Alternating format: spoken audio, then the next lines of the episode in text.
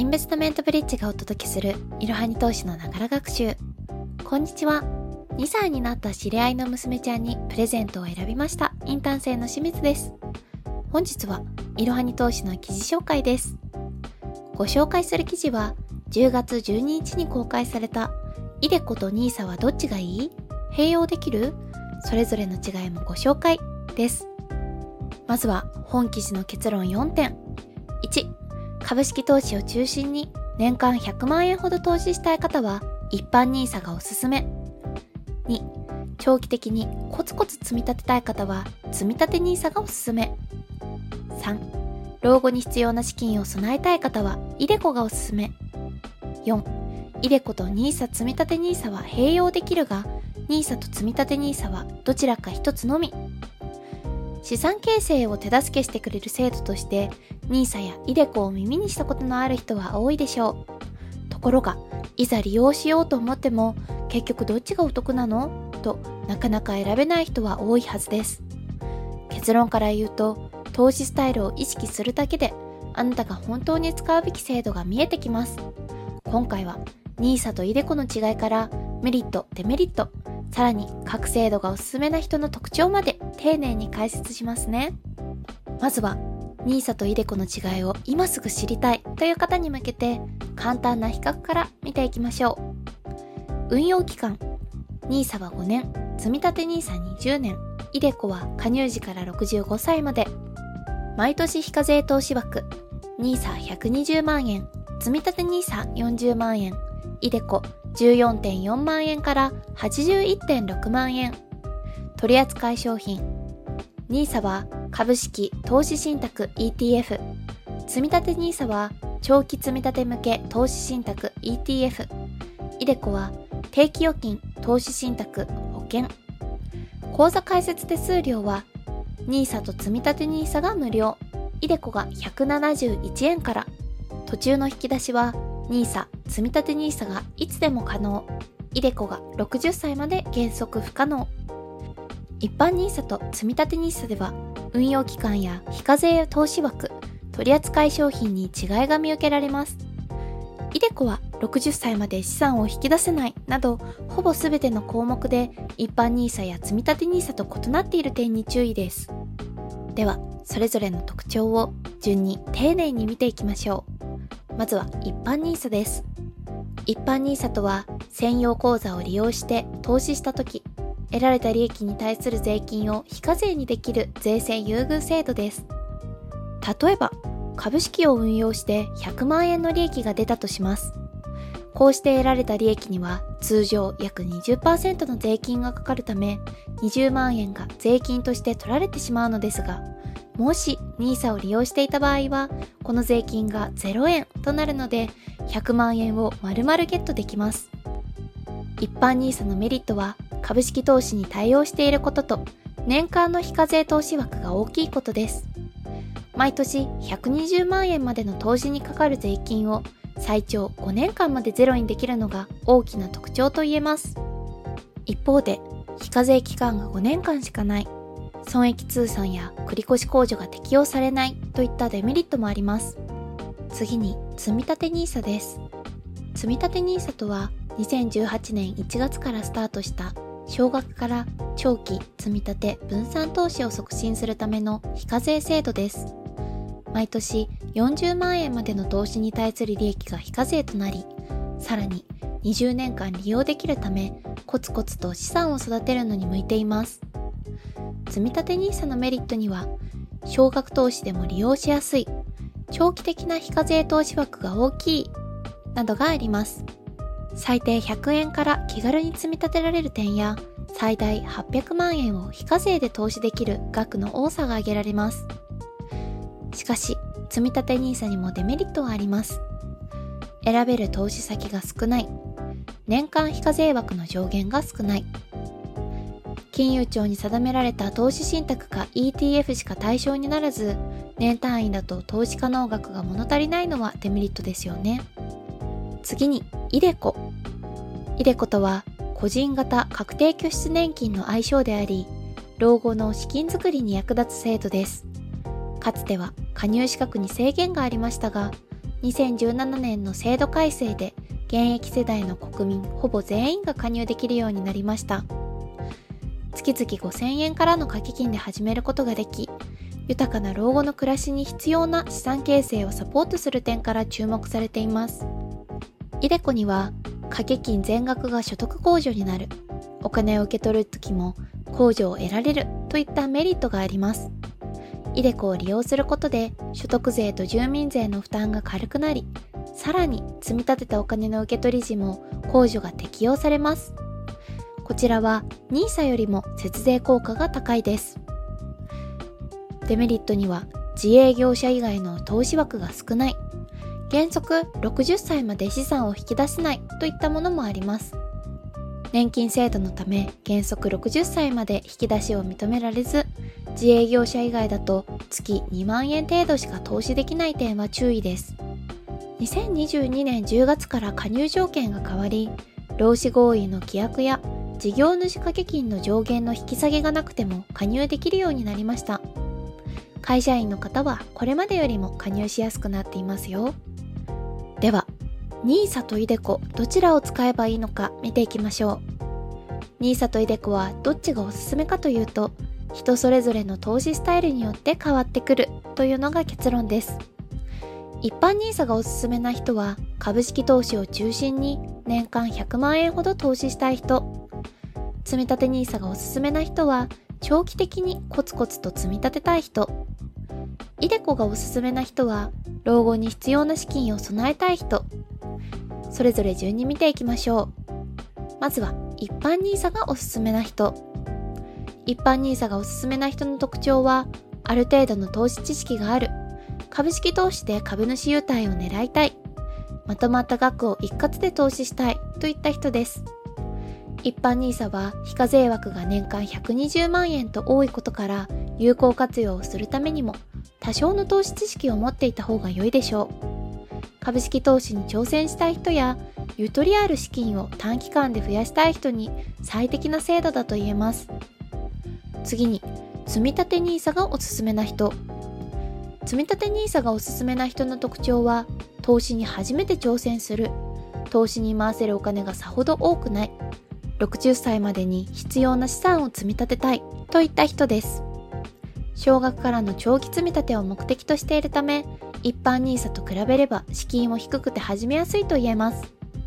中長期的にマイホームの購入や子供の養育費などで必要な資金を増やしたい方にはベストな制度です。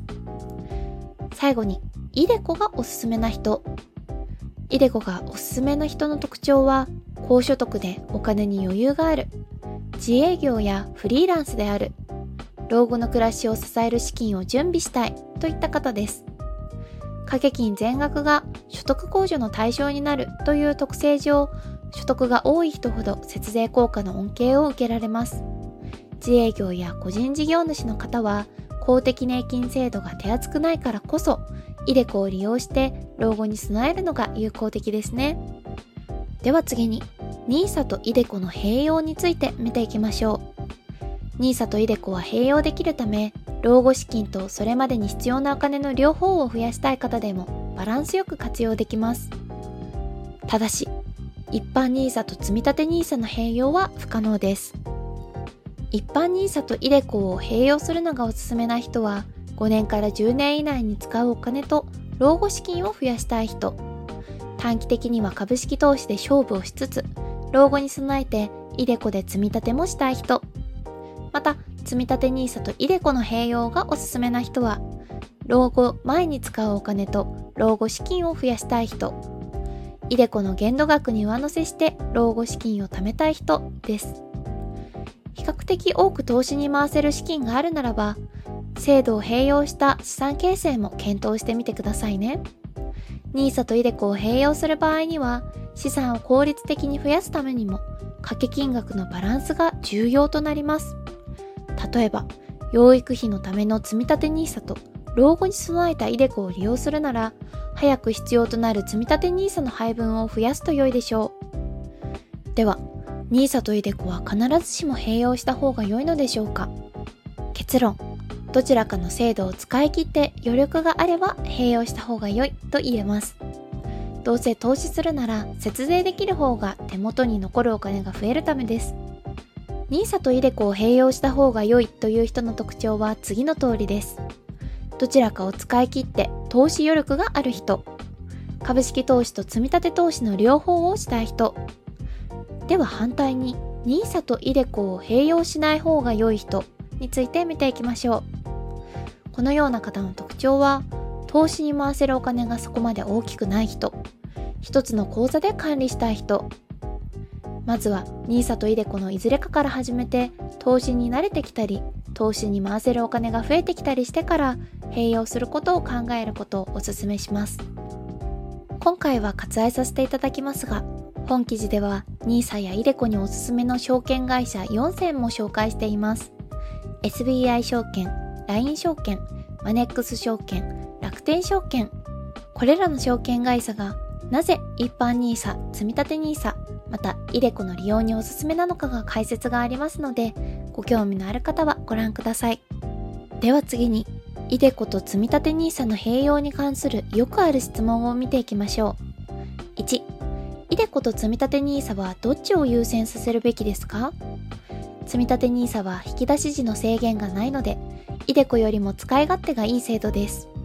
そのため、積立 NISA を優先させておくのが無難でしょう。ただ、老後のために投資をしており、それまでのお金は準備できている人は、節税効果の高い iDeCo を優先してみるのもおすすめですよ。2、iDeCo と NISA を使って投資する割合はいくらが良いですか？iDeCo と NISA の割合に正解はありません。ただ、両方管理するのが面倒な方は、どちらかをスタートさせて先に満額まで投資してから余った方で投資すると良いでしょう。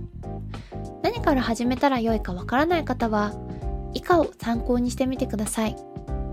一般 NISA がおすすめな人は、株式投資を中心に年間100万円ほど投資したい人、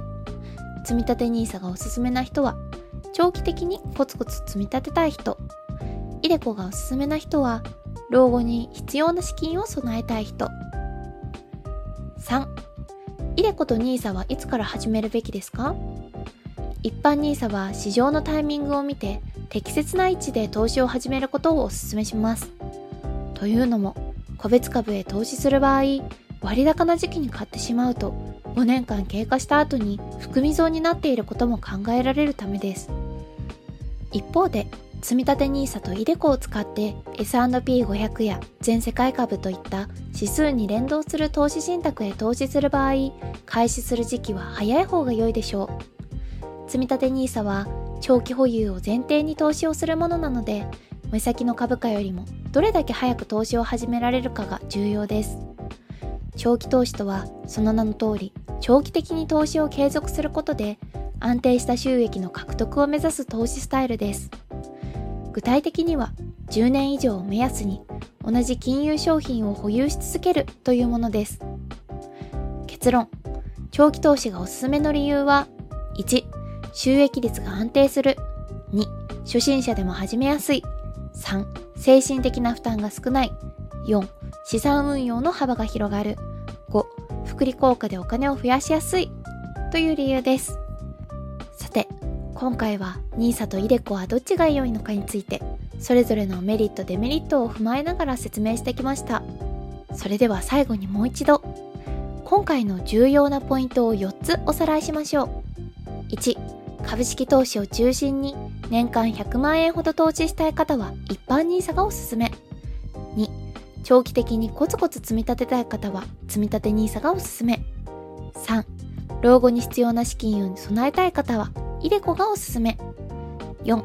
イデコと NISA、イデコと積立 NISA は併用できるが、NISA と積立 NISA はどちらか一つのみ。利用する制度選びを間違えると、思っていたような節税効果が得られずに損してしまう可能性もあります。今回ご紹介した知識を踏まえて、資産形成をよりスムーズに進めていきましょう。それでは本日の息抜きです。知り合いのお子さんが2歳になるということで、お誕生日会にご招待いただきました。2歳ということで、アンパンマンにも興味を持ち始めたという事前情報をいただきましたが、すでに持っているおもちゃや他の人が贈るものと被らないようにするため、あえてアンパンマンではないものを選びました。そこで最後まで迷ったのは、フーイという積み木のおもちゃとピントキッズという子供用カメラです。この2つは子育て中のインフルエンサーにも大人気の商品です。フーイは今までの積み木とは異なるアルファベットの H、U、I の形をしたヒノキの積み木です。子供のおもちゃには子供の想像力を邪魔させないために下手に色をつけていない方が良いという話を聞いたことがあったのでその点でも好印象な商品でしたこの特殊な積み木の形状から多くのお子さんが集中して面白い作品を作り上げるらしく多数受賞もしている商品です。次に迷ったのはピントキッズという子供向け高画質カメラです。こちらは子供カメラと侮ることなかれと人気のもので操作が簡単なのに機能が充実していること。子供の小さな手でつかみやすい大きさやフォルム重さであることなどが特徴です。このカメラは親が子供目線を体験できるということでバズっています。親のスマホは四六時中渡していられないので貸したスマホでは撮らないような写真を撮ってくるそうです。悩んだ結果今回送るのは後者のピットキッズにしました。私はチーク玩具が大好きなので封印にしようかとも思いましたが積み木はすでに持っているかもしれない。集合住宅なので積み木だと音が響くかもしれない。カメラであれば子供目線の写真を親にも楽しんでもらえるし何より私も見てみたいと思ったのが決め手となりました。プレゼントは悩みますが相手のことを考えて喜んでくれる顔を想像しながら選ぶのが大好きです。ピントキッズ喜んでもらえると嬉しいです。本日も最後までご視聴いただきありがとうございましたぜひこの番組への登録と評価をお願いいたしますポッドキャストのほか公式 LINE アカウント Twitter、Instagram、Facebook と各種 SNS においても投稿をしているのでそちらのフォローもよろしくお願いします。ローマ字でアットマークいろはに投資です。また、株式会社インベストメントブリッジは個人投資家向けの IR 企業情報サイトブリッジサロンも運営しています。こちらも説明欄記載の URL よりぜひご覧ください。